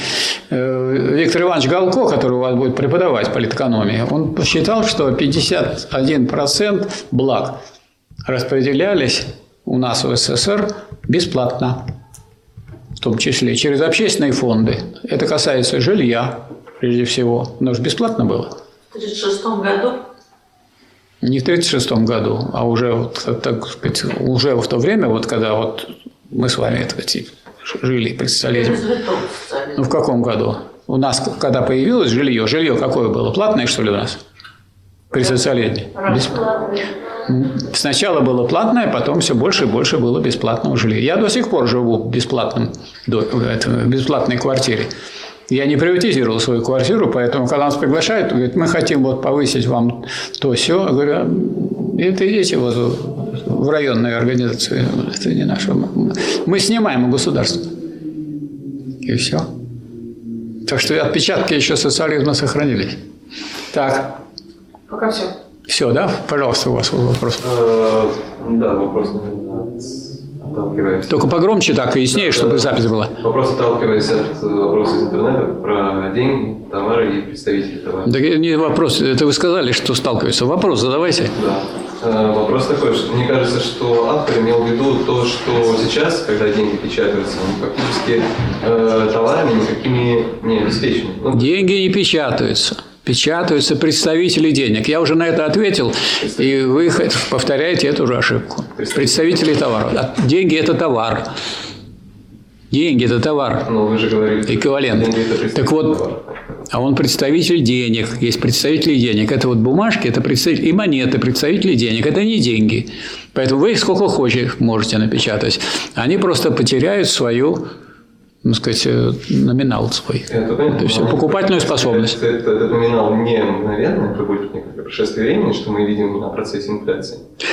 Ну, я думаю, что вы, наверное, не очень понимаете, как э, оперировать э, с вот этими самыми бумажными деньгами. Вот кто их, изда... кто их печатает? Государство. Вот государству нужно на что-то, сказать, какие-то затраты, скажем, на оборону дополнительные. Что оно делает? Дополнительно печатает эти деньги, и все перераспределяется. Значит, деньги, те, которые у кого были в руках у всех, они частично обесцениваются, поскольку это растягивается на большее количество бумажек. Вот и все. И они, эти вот самые бумажки или, ну, скажем, на счетах в банках лежащие цифры затрачивают на оборонные цели. И все.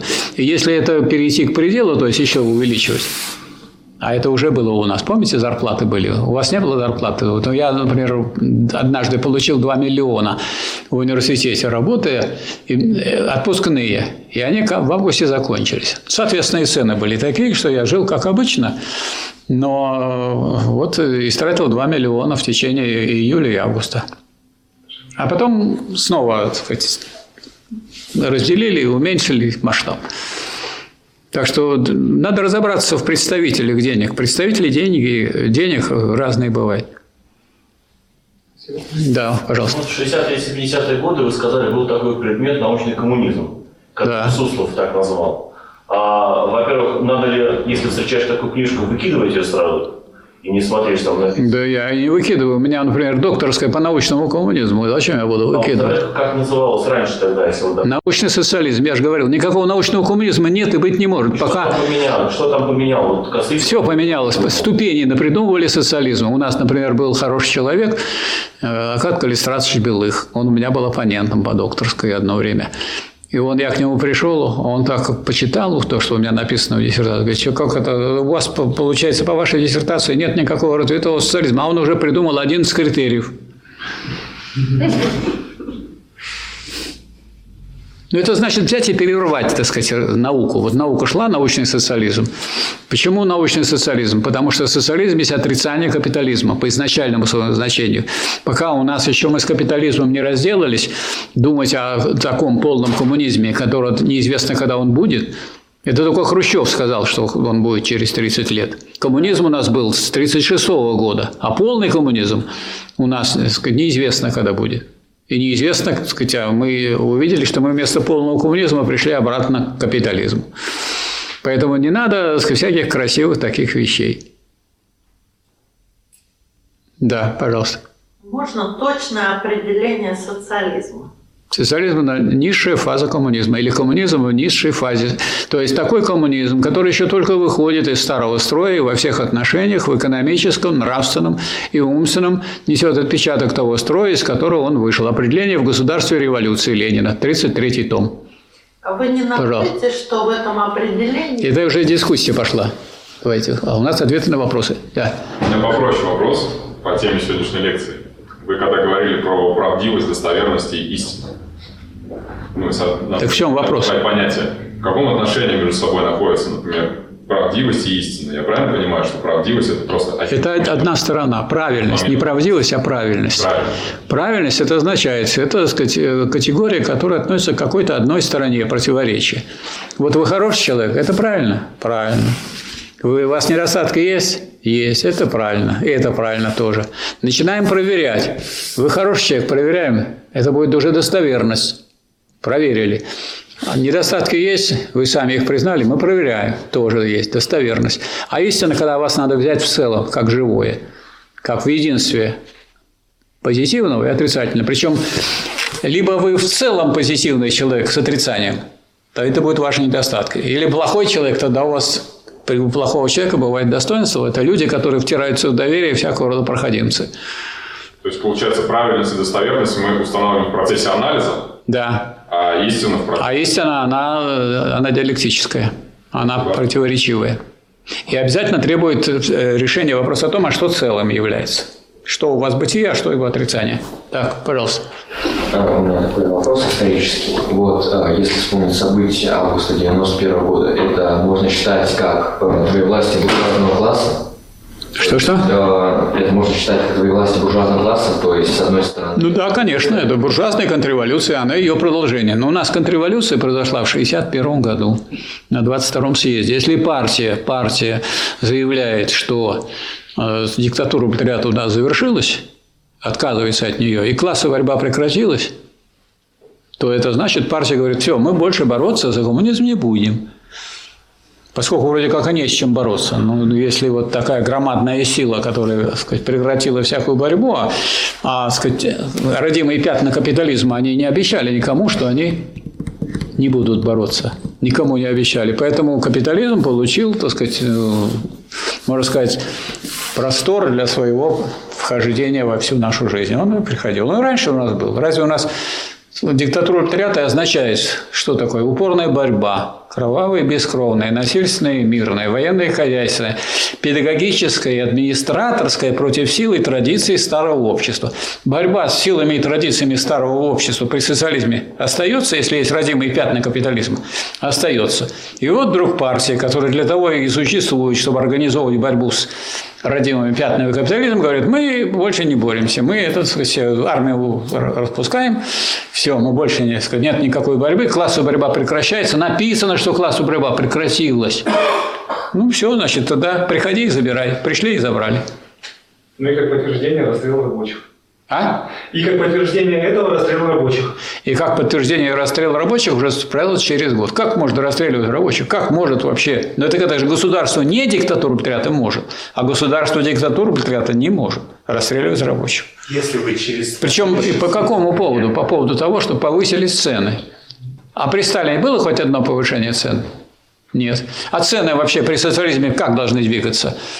Производительность труда растет или падает? Растет. Если она растет, значит в единице продукции содержится меньше труда меньше. Значит, цены должны идти куда идти плановые? Вниз. Вниз.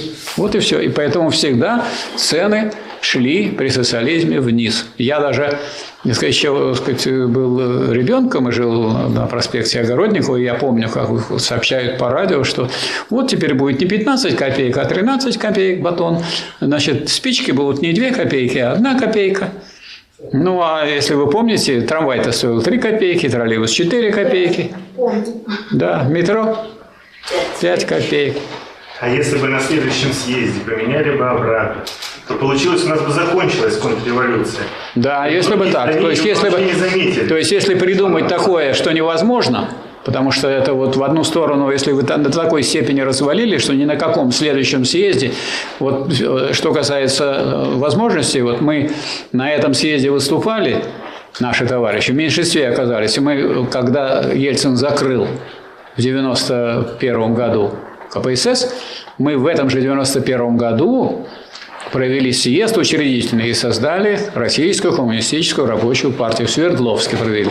А в, э, в Челябинске в следующем месяце мы уже сказать, провели второй съезд и приняли программу Российской коммунистической рабочей партии. Из 93 года существует Рабочая партия России. Я в ней являюсь сопредседателем идеологической комиссии. Так что мы делали то, делаем то, что вы нам советуете. Только это быстро не делается. Легко ломать, а создавать снова очень тяжело. Так, давайте новых нададим товарищам. Вещь себе познать возможно, или мы можем только бесконечно моделировать и приближаться к познанию? Да, да, да. Это, это разделался с вещью в себе еще Гегель. Вещь в себе – это пустая, ненужная так сказать, это категория. Вещи в себе. Все познание состоит в том, чтобы вещи из, вещи из вещей в себе превращались в вещи для нас. Поэтому не бывает вещей в себе непознаваемых. Все познаваемо. Поэтому это, так сказать, э, так сказать, то, что так сказать, э, является недостатком в системе Канта. У вас. Я а, у меня такой вопрос. В буржуазном обществе, в котором мы живем, а, трудовой кодекс а, чем является? Правом или системой урегулирования вообще? Да, он является законом. Он принят законом. Я хочу сказать, что мы, вот мне пришлось участвовать в продвижении проекта Трудового кодекса Фонда рабочей академии. Мы с товарищем Федотовым написали его проект и получили при поддержке всех профсоюзов действующих, а, получили в итоге 189 голосов депутатов «за». А правительственный проект провалился. Проект э,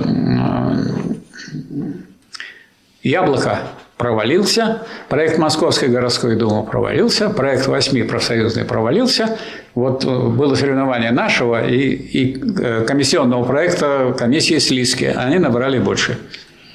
Ну, вот в этом самом, для того, чтобы все-таки протащить проект, они вынуждены были многие вещи сохранить. Например, вся процедура разрешения коллективных судовых споров, право на забастовку, то есть на коллективные действия, все там есть в нынешнем кодексе. Это то есть закон, который позволяет улучшать свое положение. Единственное, чем отличаются нормы этого самого закона. Вот он на, на три года и еще потом на три года и вроде скис этот закон. То есть, если через три года у вас не будет такой же организации профсоюза, если вы через два года не составите хороший проект, более высокий, чем этот, он пропадет. И у вас сразу вместо шерстяного плаща будет брезентовый, так, и вместо так сказать, рубашки такой хорошей вы получите какую-нибудь мокрую и прочее, и все уйдет назад. Так, еще. Да. Да, во время лекции вы сказали, что перестали, ну, точнее, не доверяете никому вообще вокруг себя. Правильно я понял? Ну, доверяй, ну, проверяй, конечно. А как да. просто так? Ну, человек серьезный, человек серьезный должен все проверять. Именно. Так было всегда? Так должно быть, так должно быть. Нет, не так. Очень, очень народ доверчив. То есть народ вот воевал, погибло столько людей, но настолько он доверчив. Вот сказал первый секретарь там Хрущев, ему поверили. Разве можно так? А как же до этого? А как же а Ленина вы не читали, а Сталина не читали? Как же вы не проверили? Ну как можно такое допускать? Ну, То есть... Потому что мы в итоге не пришли к тому, что у нас э, большая часть населения нашей там, страны не прочитали ни Ленина, ни Маркса, Да, ничего, да, да, абсолютно. да. Ну, над этим уже работали, например, убирали эти книги все подальше. Их не совсем не убирали. То есть не было такого, чтобы нельзя было достать вообще Сталина или Ленина. Но, Но кое-что убирали. А? Построен. Коммунизм у нас был построен, и вы жили при нем. Но большинство людей так и не освоили. Да, даже большинство людей, между прочим, не участвовало в революционной борьбе, а вот после 45 года, вот я 45 года рождения, еще в войну родился, но в феврале 45 года рождения, все мое поколение жило в мирное время, и для такой жизни вообще ничего не надо было знать. Наслаждайся этой жизнью. И вот товарищи наслаждались, а от борьбы отвыкли и бороться не умеют.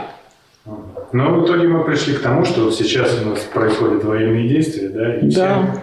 Всем В итоге получается так, что если ты не, будешь готовиться к борьбе, борьба все равно будет. Да, потому, Потому что твои противники, так сказать, на- все равно будут так сказать, сжать, сжимать эти самые. Да, просто многие люди до сих пор не понимают, что война, она может прийти к любому в дом на завтра, послезавтра. И Да, конечно, конечно. Никто у нас не собирается. Вы правы.